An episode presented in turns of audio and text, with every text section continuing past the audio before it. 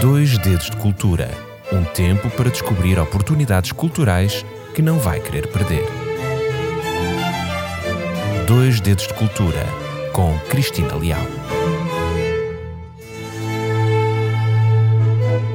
Olá, querido ouvinte. Esta semana, em Dois Dedos de Cultura, vamos visitar a exposição Factum. É uma exposição que se encontra patente desde o dia 26 de janeiro nas galerias municipais no Torreão Nascente da Cordoaria Nacional e ficará visitável até o dia 5 de maio. É uma exposição organizada pelas galerias municipais em conjunto com a AGEC e esta exposição foi organizada por ocasião dos 50 anos do 25 de Abril. É uma oportunidade única, imperdível, a meu ver, para conhecermos a obra de Eduardo Gageiro. Este senhor é um dos mais notáveis fotógrafos portugueses que acompanhou criticamente acontecimentos, modos de vida e personalidades diversas da história recente do nosso país. Esta exposição, composta por cerca de 170 fotografias, que foram tiradas desde os anos 50 até o ano 2023, foi preparada ao longo de um intenso ano de trabalho em conjunto e muito próximo com Eduardo Gageiro e procura revelar a genialidade do seu olhar perante diferentes realidades e oportunidades. E também esta exposição eh, tem como objetivo eh, observar a importância das suas imagens para uma reflexão mais ampla da história recente de Portugal. E claro, e o papel da fotografia enquanto marco factual de realidade e acontecimento e de vida. Destaca-se assim neste âmbito algumas das imagens mais relevantes do dia 25 de abril de 1974, entre outras séries de trabalhos que mostram o país nas suas várias vicissitudes políticas, sociais e culturais. Quer seja o trabalho nas fábricas, no campo, na construção civil, a imigração, a repressão policial do Estado Novo, quer seja nas manifestações populares, quer seja na própria Revolução 25 de Abril, quer seja nos bastidores da política e também nas personalidades que Eduardo Gageiro tanto fotografou. Quem é este homem, Eduardo Gageiro? Ele nasceu em Sacavém em 1935, acabou de fazer 89 anos. Foi empregado de escritório na fábrica de loiças de Sacavém durante um período de 10 anos, o que lhe permitiu conviver diariamente com pintores, escultores e operários fabris que o ajudaram e o influenciaram na sua decisão de fazer fotojornalismo.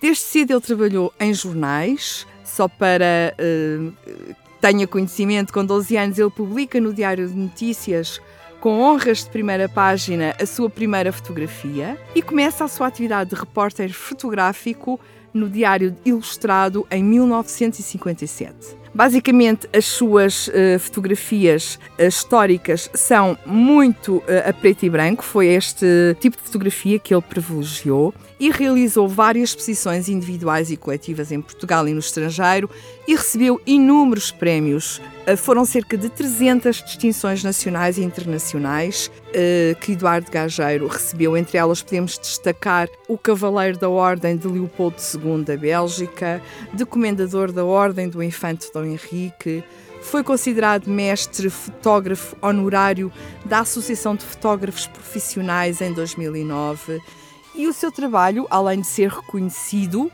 e ser grandemente premiado, o seu trabalho foi também publicado em muitas publicações. Além disso, organizou vários livros e é atualmente o único português com uma fotografia em exposição permanente na Casa da História Europeia em Bruxelas desde 2014. Ao longo do seu percurso de vida, foi também preso pela PIDE, Esteve ao lado de Salgueiro Maia no 25 de Abril e acompanhou presidentes da República em viagens pelo mundo. E nesta exposição, uh, o que é que nós podemos encontrar?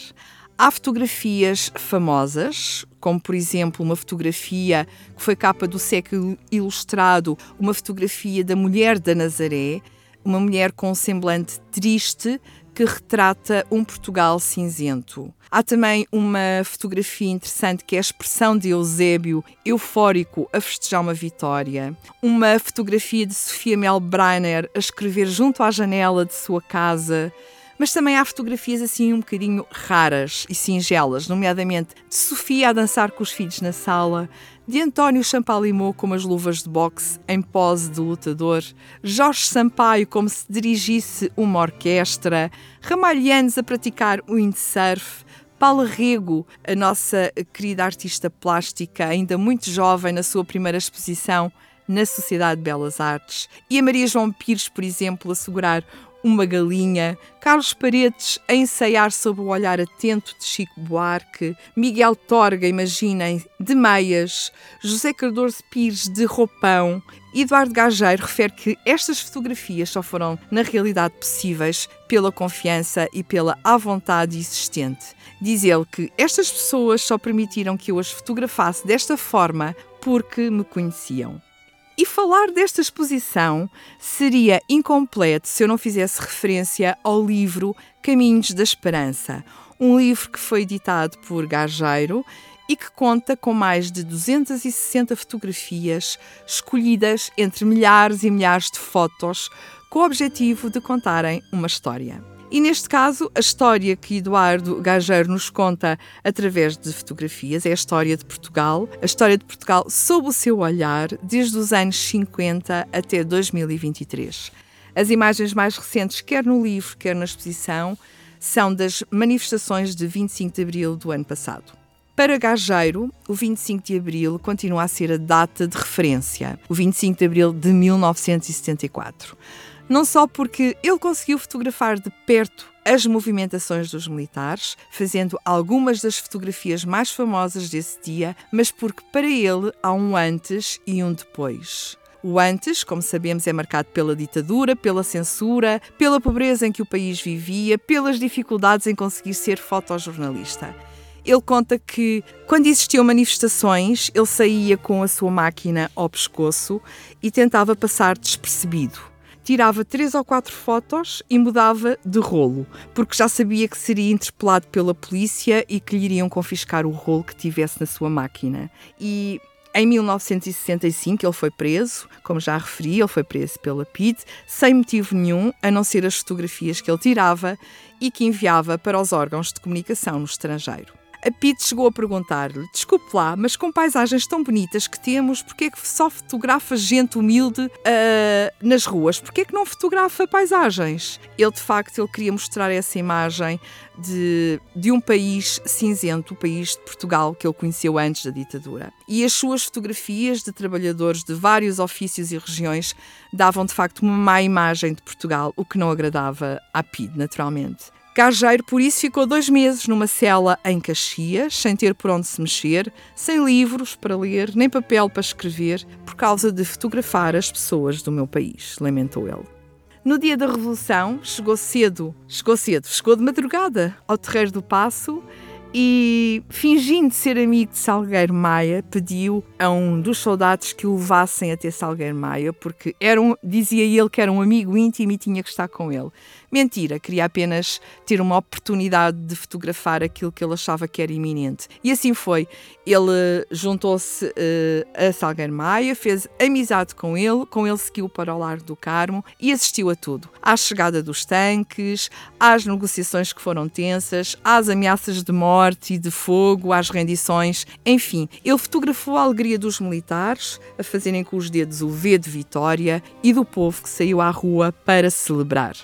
Vemos o país a mudar numa única fotografia, diz ele, aquela em que o retrato de Salazar é retirado da parede da sede da PID. Ainda hoje, com os seus 89 anos, Gageiro traz sempre consigo uma máquina pequenina, uma máquina fotográfica. É uma Canon digital que lhe cabe no bolso do casaco e que ele pode utilizar para aproveitar qualquer oportunidade que lhe surja de tirar aquela fotografia. Esta exposição tem entrada gratuita e pode ser visitada de terça a domingo, das 10 às 18. Atenção que fecha à hora de almoço entre as 13 e as 14 horas. Portanto, é uma oportunidade imperdível, como disse inicialmente, de visitarmos a exposição gratuita e de conhecermos esta obra uh, deste tão famoso fotojornalista. Despeço-me com carinho e amizade e volto de novo para a semana com mais um tema do seu interesse. Até para a semana, se Deus quiser, e já sabe as maiores bênçãos de Deus na sua vida.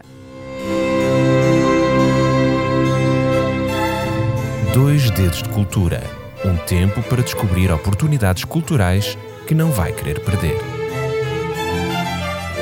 Dois Dedos de Cultura, com Cristina Leal.